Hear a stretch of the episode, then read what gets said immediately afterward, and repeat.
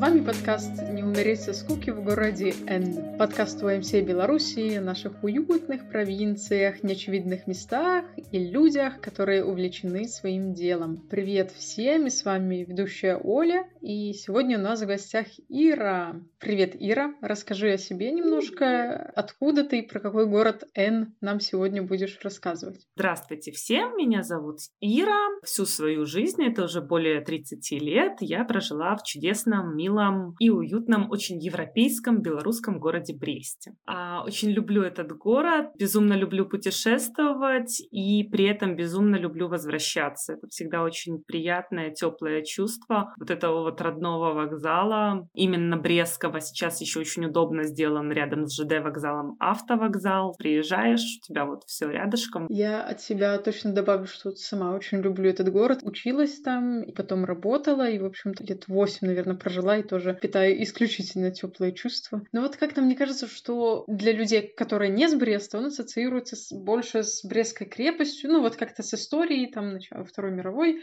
Вот, и, ибо очень хотелось как-то расширить это вот э, такое представление, да, и начать, ну, с такого общего, что прям must-see посмотреть, да, точно-точно, ну, вот, кроме Брестской крепости. Да, полностью с тобой согласна. К сожалению, так получилось, что в 1842 году, когда строилась Брестская крепость, э, вся 800-летняя история города, собственно, легла в основу этой самой крепости. Э, местные жители были переселены, случилось два пожара. Такая забавная деталь, что второй пожар начался на территории пожарной части. Соответственно, пожарникам было уже чертовски сложно тушить все, поскольку постройки были деревянные, и основную часть достопримечательностей именно вот тех вот старинных, средневековых мы потеряли. Остались они только в небольших чертежах, потому что инженеры, которые возводили Брестскую крепость, замеряли э, некоторые каменные сооружения, в основном это были храмы, э, монастыри, и использовали фундаменты этих строений как фундаменты нынешних строений Брестской крепости. Поэтому мы можем, ну, специалисты могут найти, что там было, какого это было размера. Нам остались только открытки, такая вольная интерпретация Анастасии, по-моему, Фетисовой, могу наврать именем, брестской художницы, которая вот по этим описаниям и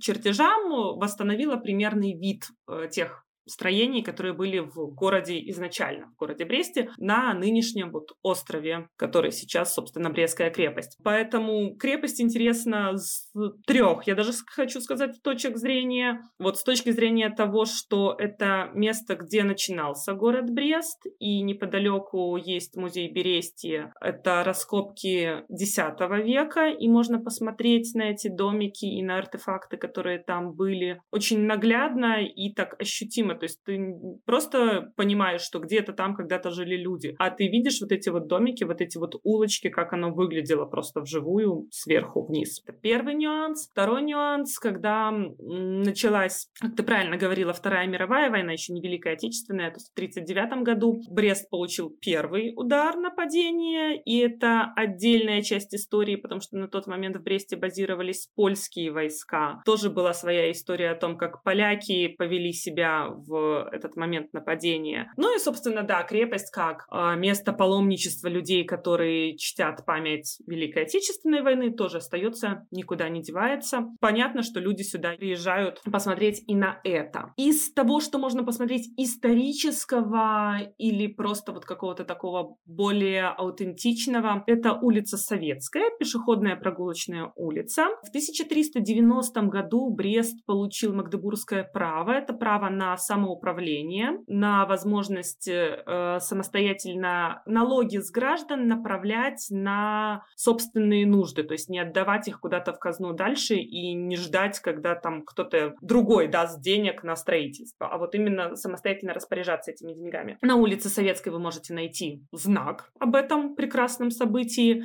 и это действительно очень важно и ценно, потому что Брест первый в Беларуси получил такое право. Если вы приезжаете в Брест на ЖД вокзал или на автовокзал, то э, с него очень удобно пойти через парк, парк культуры и отдыха. Неподалеку от парка есть э, такая не очень известная точка. Это автостоянка с фонарями. Прелесть в том, что каждый фонарь там уникальный, отдельный, то есть они сделаны не унифицированные. Это старые фонари, которые собирались по всему городу. Их просто собрали в одно место. Они не все светят очень ярко и интересно, некоторые достаточно тусклые, но каждый из них уникальный, разный, интересный. Ну, можно вот посмотреть еще именно эти фонарики. Понятно, что в темное время суток интереснее, потому что они светятся. Ну, в светлое их можно рассмотреть лучше. У нас вообще с фонарями достаточно интересно в Бресте. Он такой освещаемый город. И вот когда вы идете с эм, вокзала через парк, парку тоже много лет, он на этом месте уже достаточно давно. В самом парке вы можете увидеть деревянные скульптуры ставились они к 990-летию Бреста. Разные мастера-ремесленники из больших таких деревянных бревен вытесывали какие-то фигуры мифических персонажей или исторических личностей, и вот сейчас это стоит как украшение. И, собственно, через парк а, вы достаточно близ, быстро можете дойти к самой крепости, к центральному входу, попасть вот в саму Брестскую крепость, где посмотреть и укрепления, и музеи. И сейчас, что очень здорово, э, там есть уже таблички, которые указывают, что было на этом месте до того, как здесь была построена крепость. То есть какой именно монастырь, какой именно собор, и кое-где даже можно посмотреть, э, как это выглядело. А если совсем заморочиться, то есть такое приложение на телефон, называется оно Ребрест латиницей. Сделали его брестские ребята, ну, инициаторами были брестские ребята. Это дополненная реальность. Вы приходите к этому месту в Брестской крепости, ну, в частности, Бернардинский монастырь очень хорошо сделан. Сейчас это руины, такие три стеночки, и подходить к ним близко близко не очень безопасно. Подходите на допустимое безопасное расстояние, сканируете код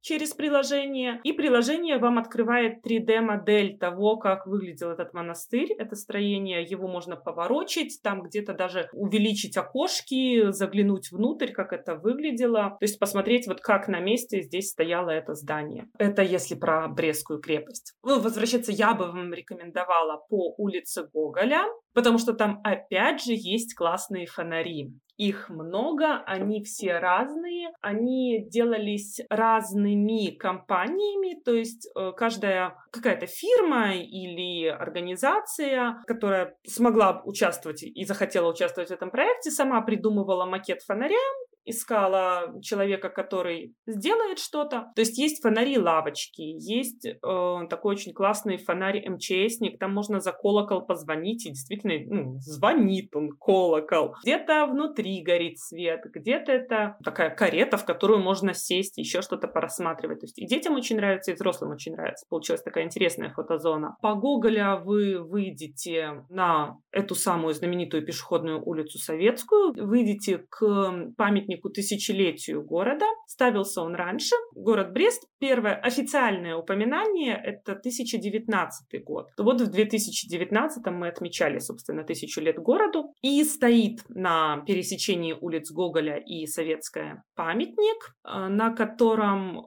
есть пластины с описанием главных исторических событий, к которым имел отношение Брест. И на памятнике шесть фигур, Три — это реальные персонажи, и три фигуры — это сборные образы. Это летописец, который, собственно, рассказывает нам историю. Это мать и солдат-защитник, ну, потому что от Брестской крепости мы, опять же, никуда не денемся. И на самой улице Советской есть часть улицы э, с газовым освещением, с фонарями газовыми, которые имитируют то старое освещение, которое было в самом-самом начале города на этом месте. И каждый вечер специально обученный человек в форме фонарщика с лесенкой эти фонари ходит и зажигает, каждый по отдельности. Это вот стало тоже такой местной достопримечательностью, таким интересным развлечением и для туристов, и для местных жителей. Есть еще второй кусочек этого же развлечения. Каждое утро он эти фонари тушит. Но как-то желающих собраться вечером и посмотреть на зажжение фонарей всегда больше, чем желающих проснуться рано утром и посмотреть на то, как их тушат. А, собственно, в начале вот этого вот отрезка улицы установлены часы часы, а, на них иногда туристы смотрят и говорят, что эти часы сломаны, потому что они показывают какое-то странное время. Нет, они показывают время, когда фонарщик будет зажигать фонари, чтобы все знали. То есть придете в 3 часа дня, а там стоят стрелки, как будто это 9 вечера. Это вот то время, когда вы можете подойти и посмотреть, собственно, когда же фонари зажгутся.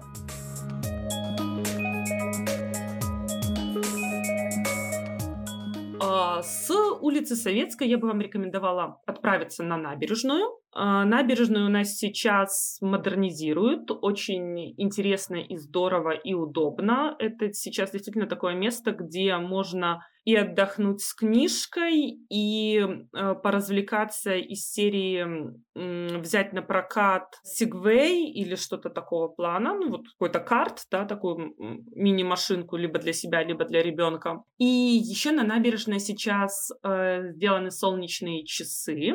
Я же говорю, со светом у нас очень интересно в Бресте на самом деле, с фонарями, с солнечными часами. А на этих солнечных часах есть 12 объектов вместо циферок рядом с циферками. Самых интересных объектов объектов Бреста и округи. Причем некоторые из этих объектов э, не существуют в реальности. То есть там есть один храм, которого на самом деле физически уже нет. Но на часах он есть, его можно найти. Это про такой культурный кусочек, вот если захочется отдохнуть там.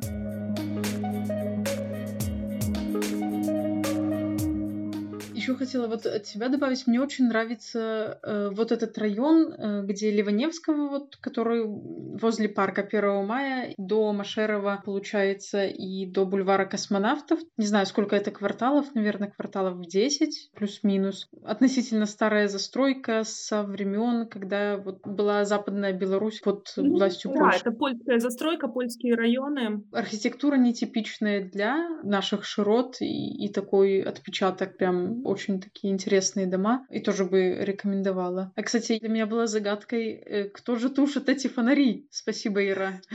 Вот он день, когда я узнала, что он же тушит. Потому что, ну, да, согласна, что когда он ходит, зажигает, так постоянно. Люди, у него еще такая пуговичка есть, на которую ты якобы там будешь тереть, и можешь загадать желание, и вот оно исполнится. Да, и постоянно, ну, много людей так, приезжих, интересно. И сфотографироваться он такой звезда местная. Да, ну, очень колоритный, приятный, улыбчивый дедушка, уже пенсионер, но вот ответственно подходящий ко всем вопросам. По-моему, даже не уходит на выходные на пенсию. Ну, в смысле, на выходные не ходит, а зажигает фонари. Прям, да, на своем месте. Миссия.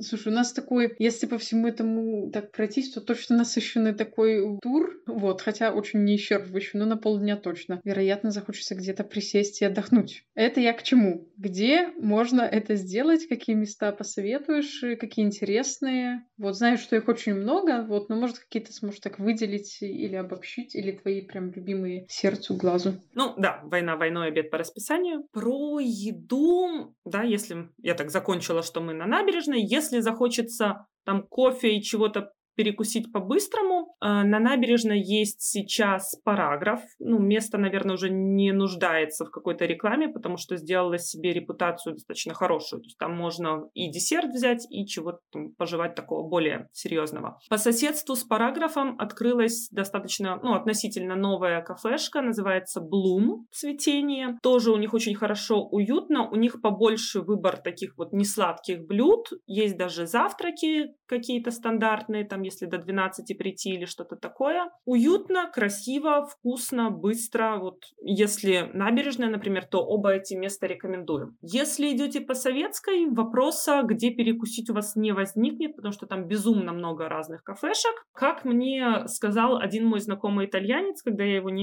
имела неосторожность куда-то завести, говорю, ты знаешь, ну вот очень странно, наверное, итальянца вести в пиццерию, ну реально самое близкое, самое удобное. Он мне сказал, что пиццу испортить невозможно, поэтому, в принципе, в пиццерию пиццерию можно заходить всегда. Да, любые пиццерии, которые вы увидите, недалеко от той же набережной у нас есть пиццерия Венеция. Очень достойное заведение, действительно качественное, и люди, которые пробовали пиццы не только в Беларуси, говорят, что да, вам будет вкусно. А что сказал итальянец на пиццу, когда он попробовал? А, да, итальянца я завела в, наверное, в ту же Венецию. Он остался доволен, сказал, что да, пицца это пицца. Это не самая лучшая пицца, которую есть в жизни, но это все еще пицца. Вполне может быть. Если хочется чего-то более серьезного, я категорически рекомендую заведение, которое называется буфет. Это уже ближе к вокзалу от Советской налево. Да, это Пушкинская. Вот, э, кафе-буфет. Там очень много первых, вторых блюд. У них тоже есть комплексные обеды до 4 часов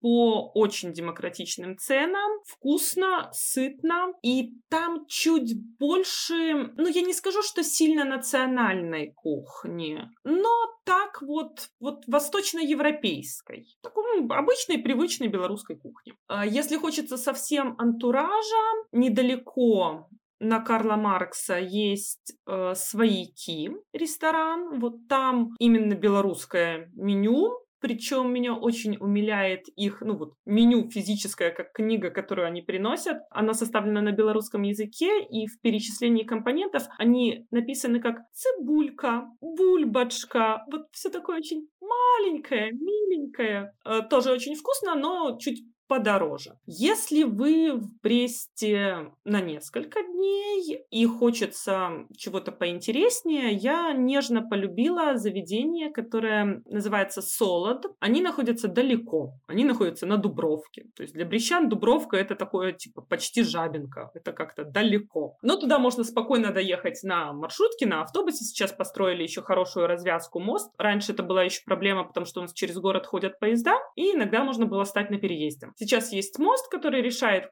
прекрасно проблему переезда. Спокойно едешь в другой район. И вот там есть кафе-бар «Солод». У них белорусская, польская кухня. Они специализируются на этом. А десерты там более такие общие, а именно основные блюда национальные, с колоритом, вплоть до того, что там бур- э, бургер даже на драниках. То есть он не на булочке, он на драниках. И очень вкусные настойки. Ягодные, фруктовые, интересные, ну, на попробовать очень здорово. И опять же, по ценам, ну, вы не оставите там слишком много денег, оно по карману многим. Еще добавлю так местечек. Мне нравится, и вот я когда в Брест приезжаю, вот оно какое-то очень приятное для меня место, если там кофе попить, чего-нибудь десерта перекусить, это бразильена недалеко от стадиона, ну и не очень далеко от вокзала же, да, я бы сказала. Ну, и оно такое атмосферное какое-то и очень доброе, и там стены так разрисованы, какие-то такие старые кресла, так, в общем, очень так уютно по-своему. Вот это. А, кстати, ты говорила про свояки. Я помню, мы как-то там брали пиццу, а там же все белорусское, и взяли пиццу, и в основе была большой-большой драник. Ну, то есть, как бы типа драник, и на него, на него все. Я уже не помню, честно, как это было вкусно или странно. Ну, сейчас говорю странно, но тогда вроде было вкусно. Ну, это, наверное, зависит от степени голода. То есть, если там сильно хочется кушать, тоже, в принципе. Да-да-да. Для любителей экстремала еще я бы добавила, что в Бресте, мне кажется, очень развито э, блинные разные, где вот есть... Э, они там и на набережной, и на колхозном рынке. Это такой рынок, где бабули или там, ну, такая свойская еда. Да, и есть все. Он такой... Вообще интересное место даже посмотреть, зайти. Он такой, как огромный, под куполом таким деревянным. Такие ряды с продуктами. Причем, да, совсем. И с приправами, и с мясом, и со сладким, и с молоком, и, и вообще. Да, и там вот тоже есть блинные. Они такие вот очень колоритные. Тоже там 2 рубля платишь и... Да, да, то есть да, когда да. Не, не, не готовы присаживаться, а хочется пойти там дальше куда-то, то да, блинчики. Я помню, что в студенческие годы они нас очень спасали, мы как-то так практически ими и питались. Да, фишечка вообще, вообще. Кстати, есть универская столовка еще, вот можно туда сходить. Там столовки вообще тоже отдельная такая какая-то. Причем тоже очень дешевая, вкусная и там всегда свежая, потому что студенты съедают все. Это в принципе отдельная прелесть. Сейчас чуть построже с пропускным режимом, но заходить в школы обедать это очень круто. Это действительно, это всегда вкусное, свежее и дешевое. Э, не во все школы вас пустят так легко, но обычно, если говорите, что в столовую, в буфет, то как-то так, ну, более снисходительно к этому относятся. Просто кое-где уже такой, ну, совсем жесткий режим. Поэтому... Говоришь, я новый учитель, вы меня еще просто не помните. Просто не запомните. Да, либо так, либо я за ребенком в пятый В. Да.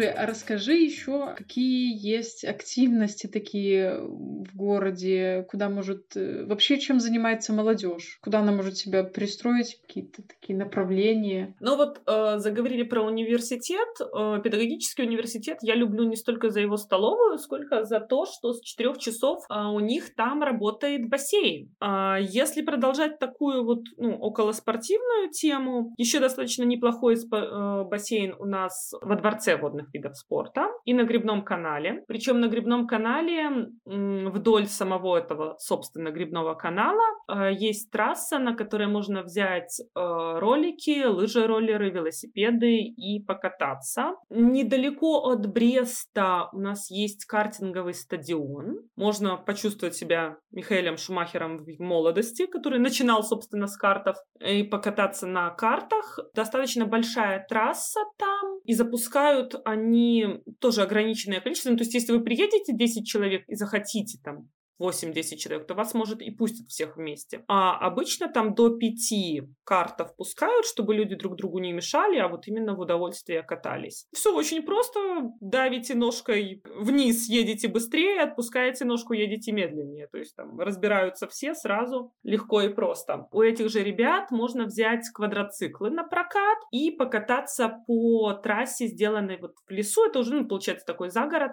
Покататься в лесу по дорогам тоже почувствовать себя уже таким более опытным водителем. А если хочется большего единения с природой, то недалеко есть э, в Ямно конюшня, где можно покататься на лошадках. Это уже вот совсем другой уровень, когда ты уже расслабленно едешь, чувствуешь вот там ветерочек, все эти веточки, вот это животное, которое само идет аккуратненько, им сильно управлять даже и не надо. Ну, если вы там не скачете во весь опор галопом, а просто ходите шагом, то лошадь лошадки уже, в принципе, знают, по какому маршруту они ходят. Вас отпустят, естественно, тоже с сопровождающим, то есть вы нигде не заблудитесь, но и сами лошади вас все равно приведут по кругу, выведут обратно к своей же конюшне, вернут. Если не хочется уезжать из города, ну, просто у меня из увлечений, да, я все-таки работаю сидя в основном, не очень активно, поэтому развлекаться мне хочется более активно, поэтому я об этом и говорю в первую очередь. Если не хочется выезжать из города, то можно отправиться в Ледовый дворец дворец, можно покататься на коньках, а можно сходить на скалодром. Там очень классная трасса несколько трасс, такая целая стена, уже сделанная под лазанье, в зависимости от уровня. Очень классные ребята работают, опять же, можно у них взять и обучение, они расскажут, что делать, но они и так расскажут, что делать и как правильно залезть, но можно прямо вот пройти курс такой базовый, все объяснят, покажут, и в чем разница, и какую лучше обувь, и зачем смазывать ручки вот этим вот непонятным белым порошочком, и чаю нальют, и воды предложат, то есть вообще прекрасные ребята. Из э, таких совсем спокойных развлечений по противоположной стороне Муховца от набережной идет экотропа. Ей тоже буквально пару лет, э, но там можно посмотреть разных-разных птичек, причем они там реально есть, они гнездятся недалеко. Если не увидите птичек вживую, то есть стенды с описанием, кто живет в этих районах, кого здесь можно встретить, как выглядит эта птица, как она поет, когда у нее там период, что она высиживает яйца, когда у нее птенцы, тоже как выглядит вот это вот все. И бобров там же можно найти, если хочется природы. Если хочется экзотики, и при этом экскурсии, то можно пойти на пограничный остров. Это фишка Брестская, такая вот уникальная для Беларуси. Это остров, который разделен пополам между Беларусью и Польшей. Вы выходите на сайт э, Брестской крепости, находите там раздел экскурсии, находите раздел пограничный остров. Минимум за 10 дней до той даты, когда вы хотите пойти на экскурсию, вы заполняете заявку с паспортными данными, серия номер паспорта, где прописаны, э, где работаете, номер телефона, фамилия, имя, отчество, отправляете. Ситуации того, чтобы вот прямо кому-то отказали, ну, лично я не знаю. Просто это военный охраняемый объект, все должны знать. В назначенный день вы приходите, и местный крепостной экскурсовод ведет вас на пограничный остров. Вы обязательно идете с паспортом, у вас пограничники проверяют паспорт. Причем так забавно, вы когда подходите к мосту на остров, там стоит КПП, контрольно-пропускной пункт. Перед ним э, полоса песка, расчерченная грабельками. Вас э, экскурсовод попросит идти за ним след в след, ну, чтобы солдатикам меньше потом разравнивать.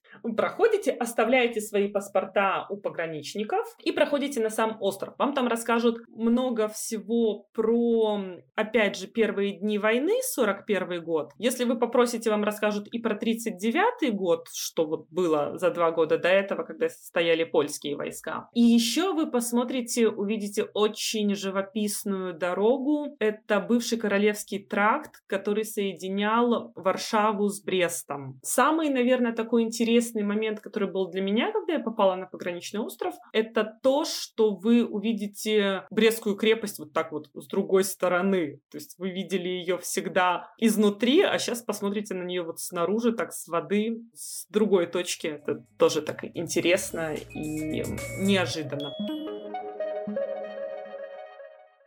Ты так рассказала, прям захотелось попросить тебя книжку местного жителя и поставить там зачет.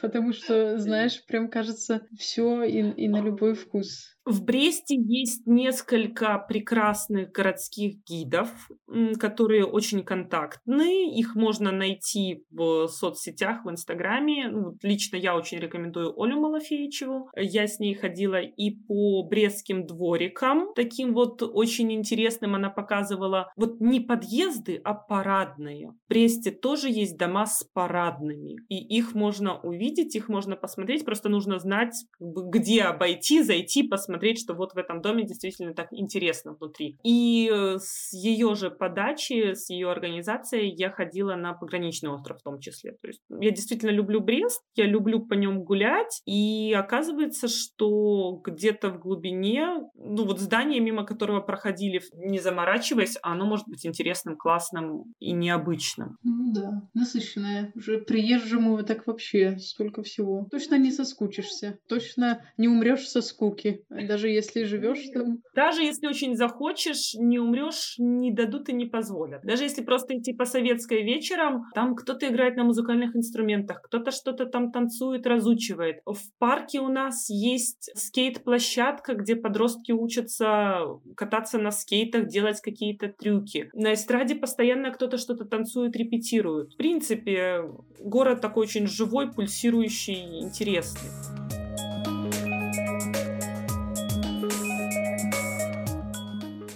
Еще хотела бы тебя поподробнее расспросить-то, собственно говоря, про YMCA Бреста. Актуальные программы какие-то и вообще. Расскажи поподробнее. Ну, ВМС Бреста принимает участие в социальной жизни города, насколько это возможно и насколько это получается. Из актуальных программ у нас сейчас, наверное, самое актуальное это English Club. Мы проводим каждую неделю по понедельникам занятия, разговариваем на английском языке, совершенствуем коммуникативные навыки, играем в игры. Причем прелесть в том, что абсолютно нет возрастных ограничений. То есть у нас могут в одной группе заниматься и подростки подростки 14 лет, и уходит моя мама, которая уже на пенсии. Получает удовольствие, в общем-то, все складывается. Проводим э, тренинги, буквально вот недавно я вспоминала, что у нас была серия тренингов по тайм-менеджменту, по психологической саморегуляции, условно, недавно, потому что сейчас ковид, как бы в ковид мы все-таки чуть приостановили свою деятельность. Уехали у нас волонтеры, которые были, поэтому сейчас тут тоже немножко спокойнее. Слушай, даже вот про ВМС и Брест, я так люблю ВМС, что даже не знаю, что про них сказать. Продолжается у нас проект «Активное родительство», он больше для родителей, да, для активных родителей. И сейчас то, что делают э, девушки, это больше акцент э, на мам, которые выходят из декрета, или э, просто молодые женщины, которые хотят поменять свое место работы. Планируется серия мероприятий онлайн, там через Zoom, где на волонтерских началах эксперты будут рассказывать коротко самые-самые азы о том, как правильно написать резюме, э, как правильно оценить свои собственные сильные и слабые стороны. Как понять, вообще подходите вы под вакансию, не подходите, стоит ли туда откликаться, как вести себя на собеседовании. Ну и, в принципе, еще там планируется блок таких личностных навыков, которые могут быть полезны. То, что сейчас называется soft skills, то есть то, что может быть полезно а, на любой работе для специалиста любого уровня разных сфер. Самые-самые базовые, чтобы просто можно было попробовать понять, твое, не твое, нужно ли тебе дальше двигаться в этом направлении или не стоит. Я таки попала в YMCA с English Club тоже как-то. Я, я уже даже честно не помню, кто меня привел. Может быть, Артем Горошко, мои студенческие Но годы. Ну, то, что English Club. Да, так оно и закрутилось, завертелось.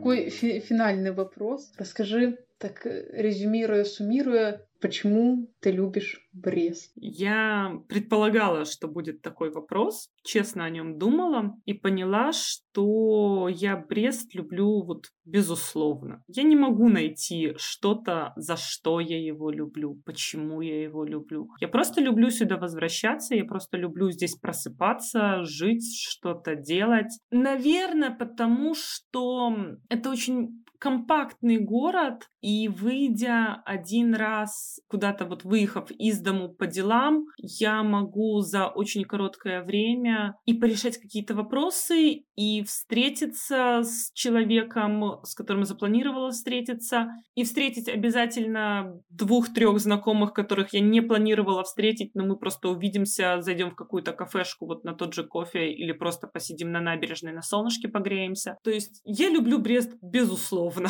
У меня нет э, каких-то рациональных аргументов. Я думаю, что он тебя тоже любит. Он мне позвонил и нашептал.